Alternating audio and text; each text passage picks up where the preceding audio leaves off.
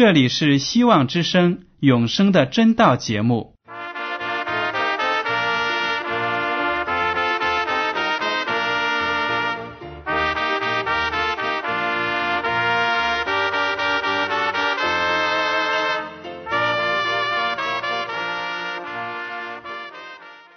亲爱的听众朋友们，你们好，我是艾德，很高兴今天能和你们在永生的真道这个栏目中见面。耶稣说：“听上帝的话语，并且遵守的人是最有福气的。”所以，艾德现在能够通过电波和你们分享上帝的教导，感到十分快乐。我也希望众位弟兄姐妹。还有那些正在寻求真道的朋友们，也能够珍惜这段时光。大家不妨在手边准备好纸和笔，将今天讲到的要点和经文章节做些记录，以便过后自己再亲自查考圣经。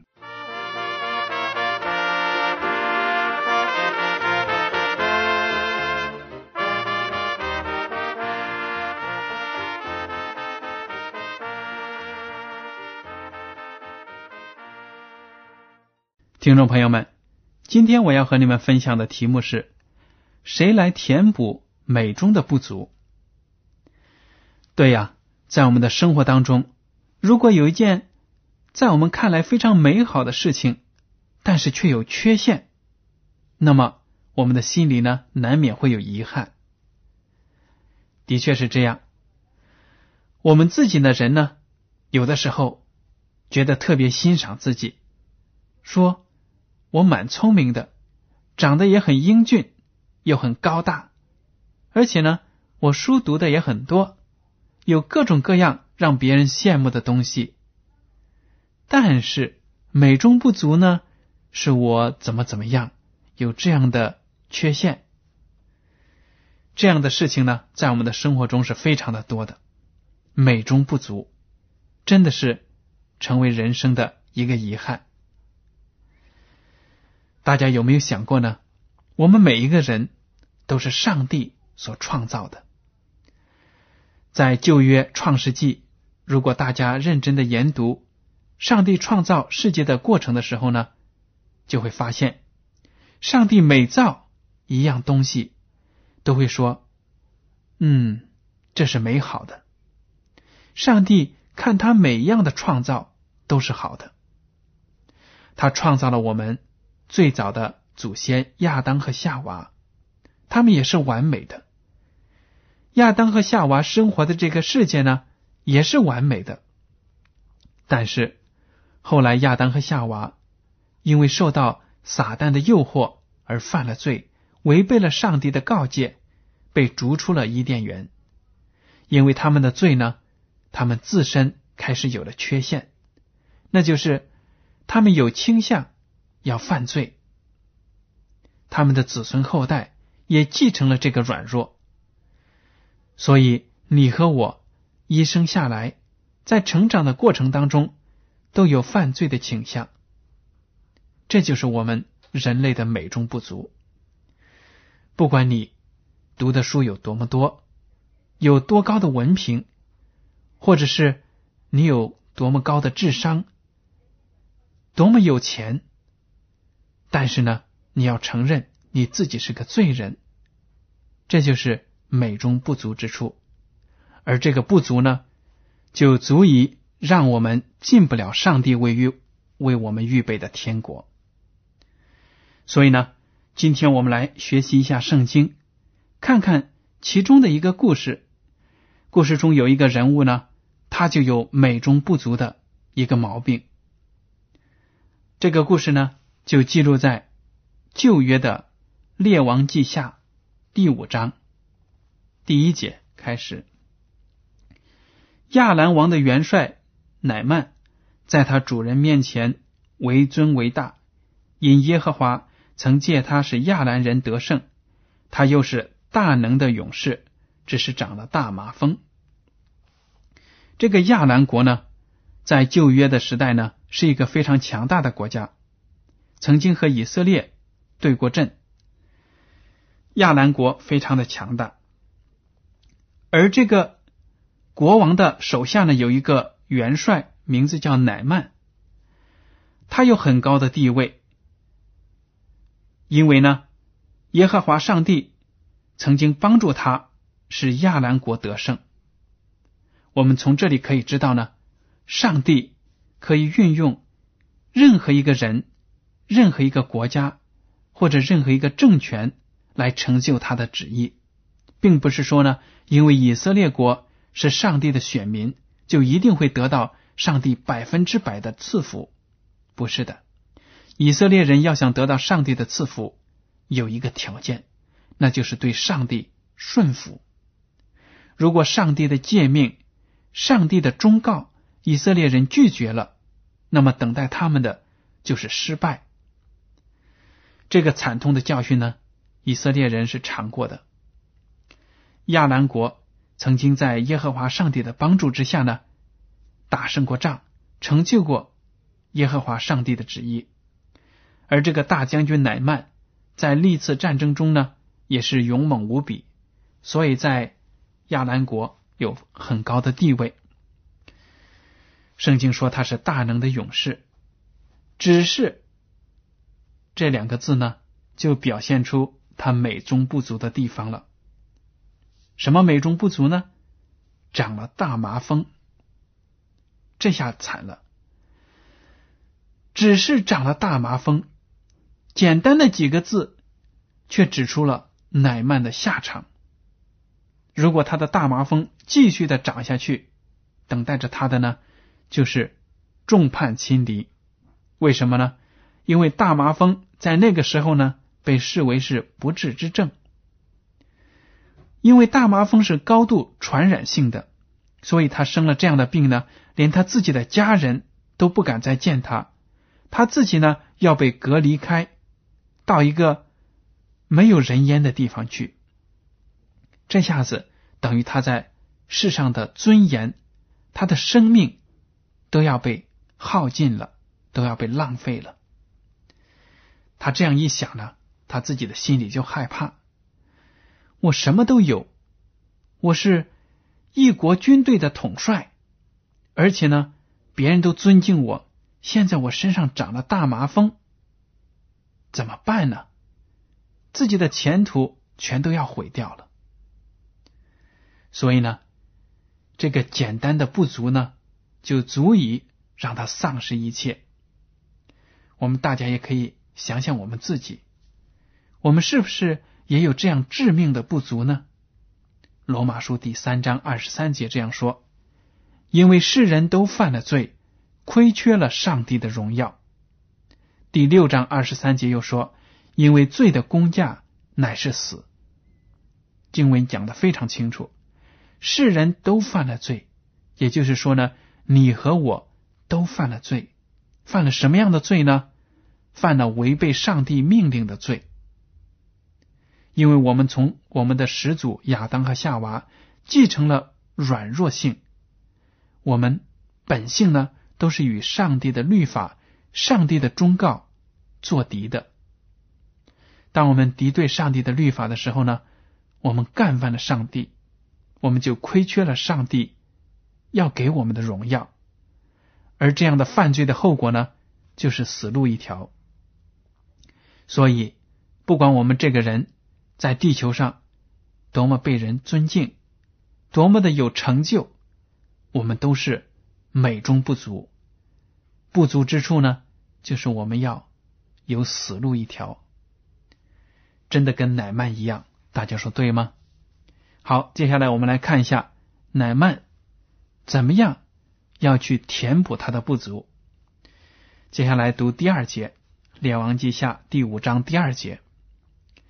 先前亚兰人成群的出去，从以色列国掳了一个小女子，这女子就服侍乃曼的妻。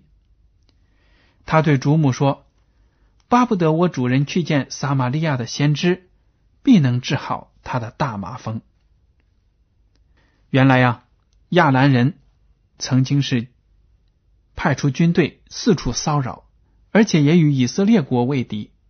有一次打胜了仗之后呢，就从以色列国俘虏了一个小女子，这个小女子呢就被派去服侍乃曼的妻，为乃曼的妻子呢做仆人。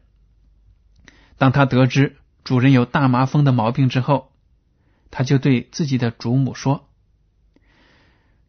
主人呐，我真的希望乃曼先生能去撒玛利亚见我们的先知，那个先知一定能够医好他的病。”可见呢，这个小女子虽然年纪轻轻，而且呢远离自己的故土，在异国他乡做奴隶，但是呢，她仍然没有忘记自己的上帝耶和华上帝。他就趁机呢为上帝做见证，他就告诉自己的主人：“我们国家有上帝的先知可以治好你的病。”第四节。乃曼进去，告诉他主人说：“以色列国的女子如此如此说。”亚兰王说：“你可以去，我也答信于以色列王。”于是呢，乃曼带银子十他连德，金子六千舍克勒，衣裳十套，就去了，且带信给以色列王。信上说：“我打发陈仆乃曼去见你，你接到这信。”就要治好他的大麻风。听众朋友们，这个乃曼元帅呢，听到他的小仆人告诉他要到以色列国去见上帝的先知，就能得医治，他就动了心。当然要动心了，因为人急的时候，什么样的医生都想去求一下，何况是大麻风这种绝症呢？所以他马上就去见自己的国王。说：“国王啊，我要到以色列国去，求你给我准假几天。”国王听了，当然也非常的开心，因为他很爱自己的这个元帅，希望他呢能够康复，继续为他效劳，所以就说：“你可以去了，我写一封信给以色列国的国王，让他呢一定要治好你的病。”这个乃曼呢，就带着许多金银财宝、华丽的衣裳。就去了。从这一点呢，我们就看得出，不相信上帝的人，他们都觉得，如果要想得到别人的好处，得到医治，那么肯定是需要花钱的。带了那么多的金银财宝，还有衣服，而且呢，不但是需要花钱，可能呢需要一点威势、压力，在我们的。这个社会上呢，有些人就是这样子。一旦需要什么样的帮助，又到什么样的难题，那么他们首先想到的就是我要花钱，我要花钱买到别人的帮助。还有呢，就想到，哼，我自己有权利，我压压你，我就是要给你一点压力，我命令你帮我治好病。这就是世界上的两种人，要么使金钱，要么呢就是行使自己的权利。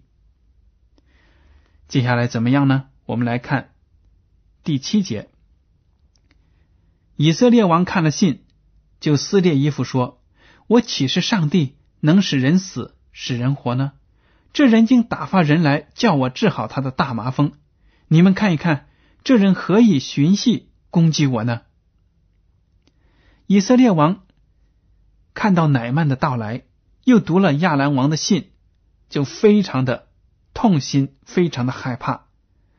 他说：“这明明是亚兰人要找借口来攻打以色列国，来推翻我吗？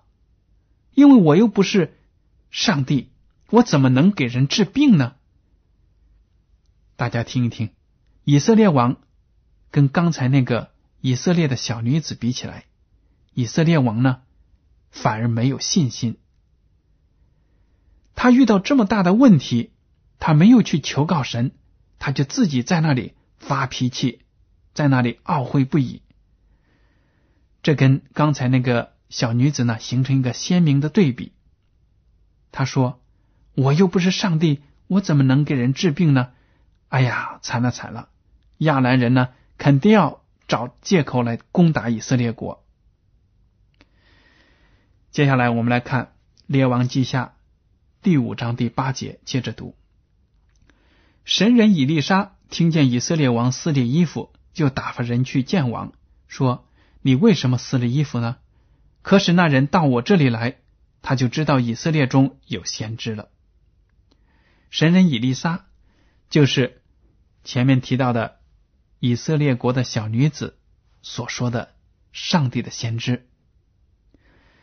以利沙听见国王因为害怕，把自己的王袍都给撕裂了，他就非常的生气，就派人去责备那个国王，说：“你把乃曼。”他们一帮人拆迁到我的家里来吧，因为在过去呢，按照以色列人的风俗，当他们痛苦、害怕的时候、难过的时候呢，他们会撕裂自己的衣服，然后呢，用尘土啊或者其他的麻灰撒在自己的身上，表示一种悲痛，需要怜悯。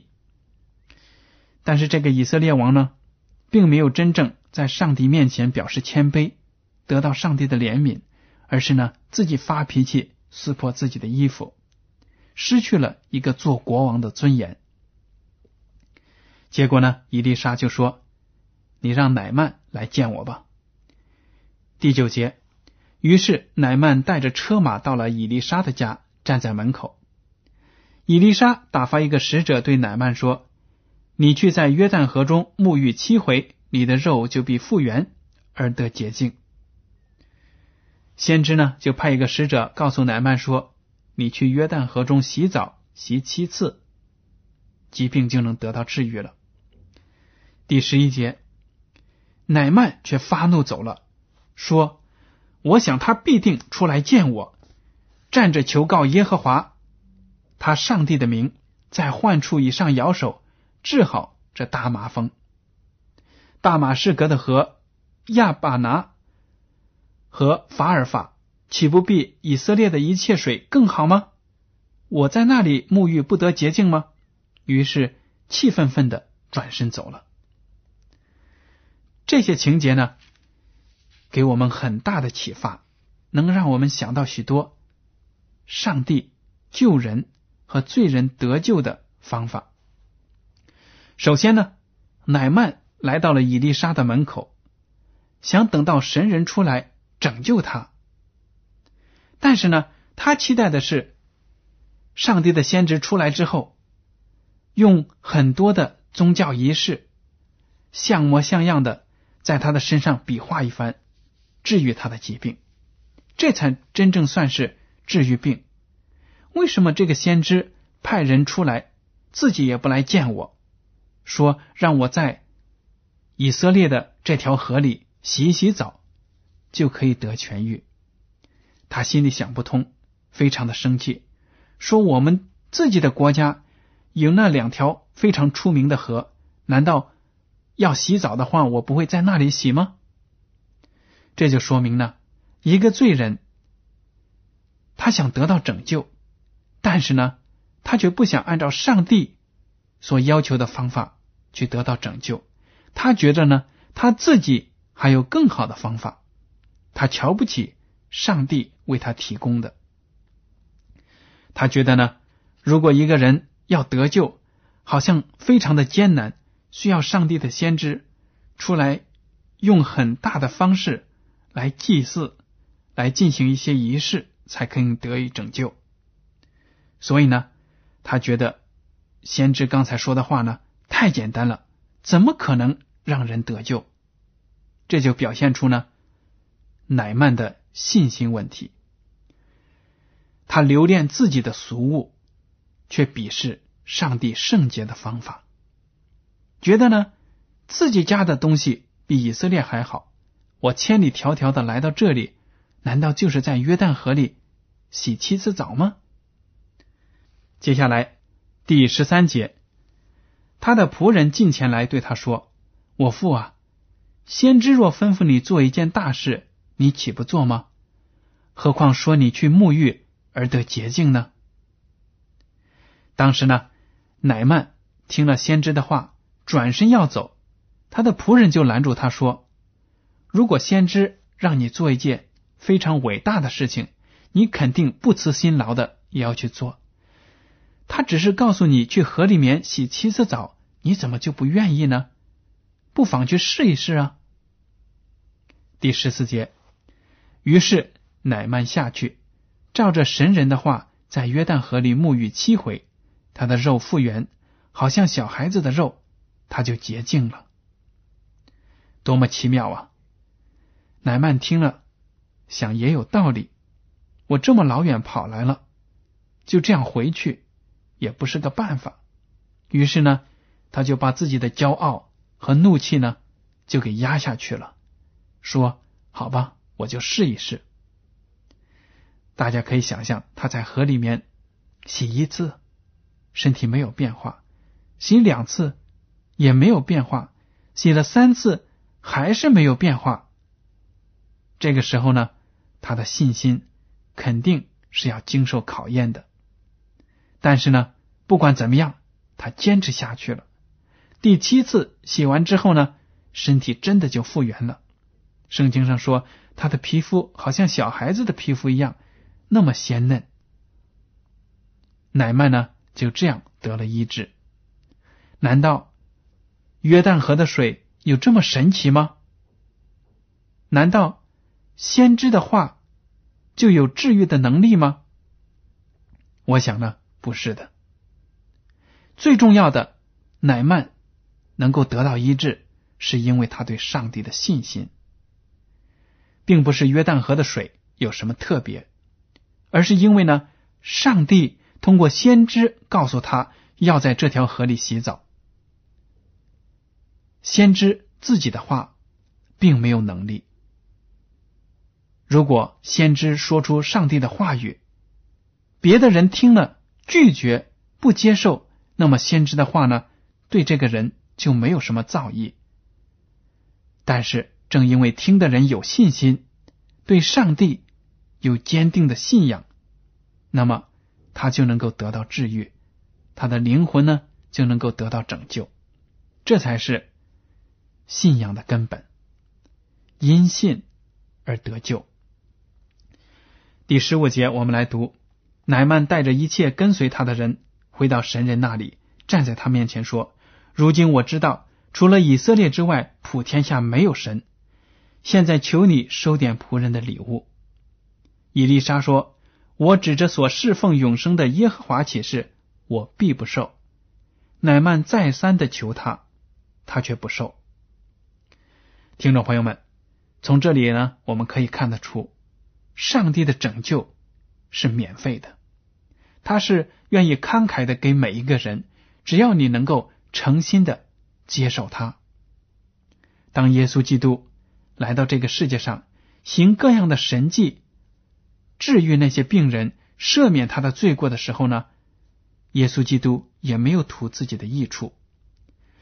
启示录第二十一章。第六节这样说，他又对我说：“我要将生命泉的水白白赐给那口渴的人喝。”第二十二章十七节说：“口渴的人也当来，愿意的都可以白白取生命的水喝。”这就是耶稣基督对世人的邀请。我所赐给你的生命，你可以白白的来喝。这个代价呢，是耶稣基督自己付出来的。我们人。并不需要拼命的去讨好上帝才能够得到永生，不是这样的。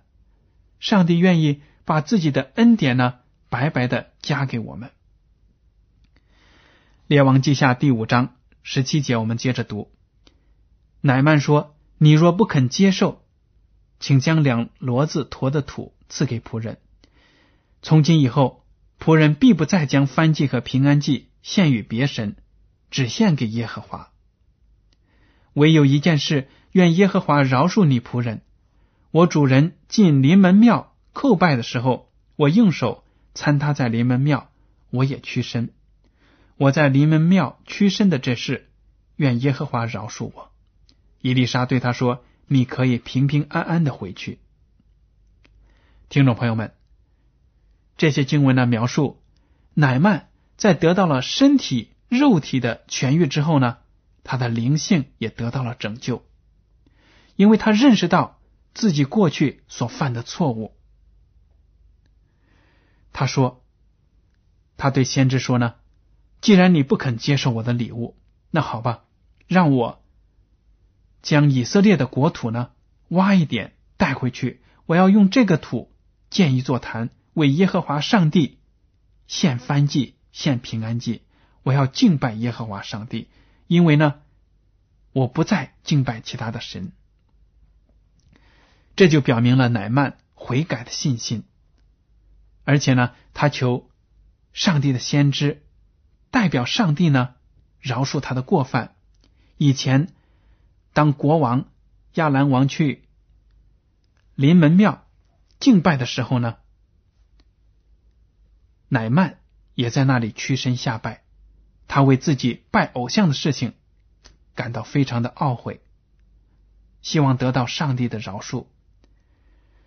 上帝的先知就对他说。好了，你可以平平安安的回去了。上帝不再追究你的过犯。约翰一书第一章第九节说：“我们若认自己的罪，上帝是信实的，是公义的，必要赦免我们的罪，洗净我们一切的不义。”这句话讲的非常的好。只要我们承认自己有罪，首先我们必须承认自己的罪，才能够。得到上帝的救恩。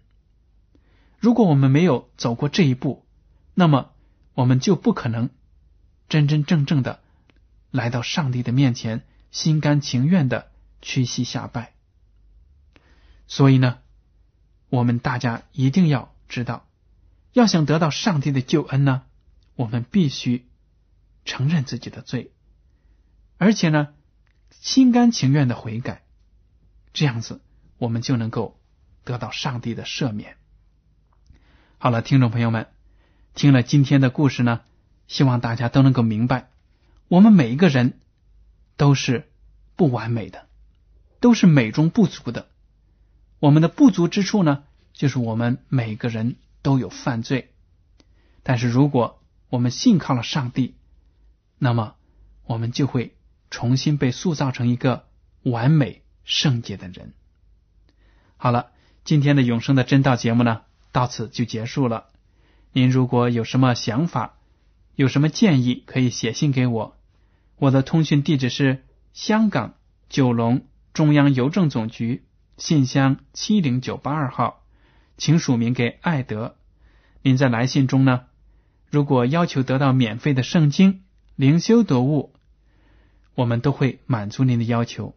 好了，艾德，感谢您收听今天的广播。我们下次节目再见。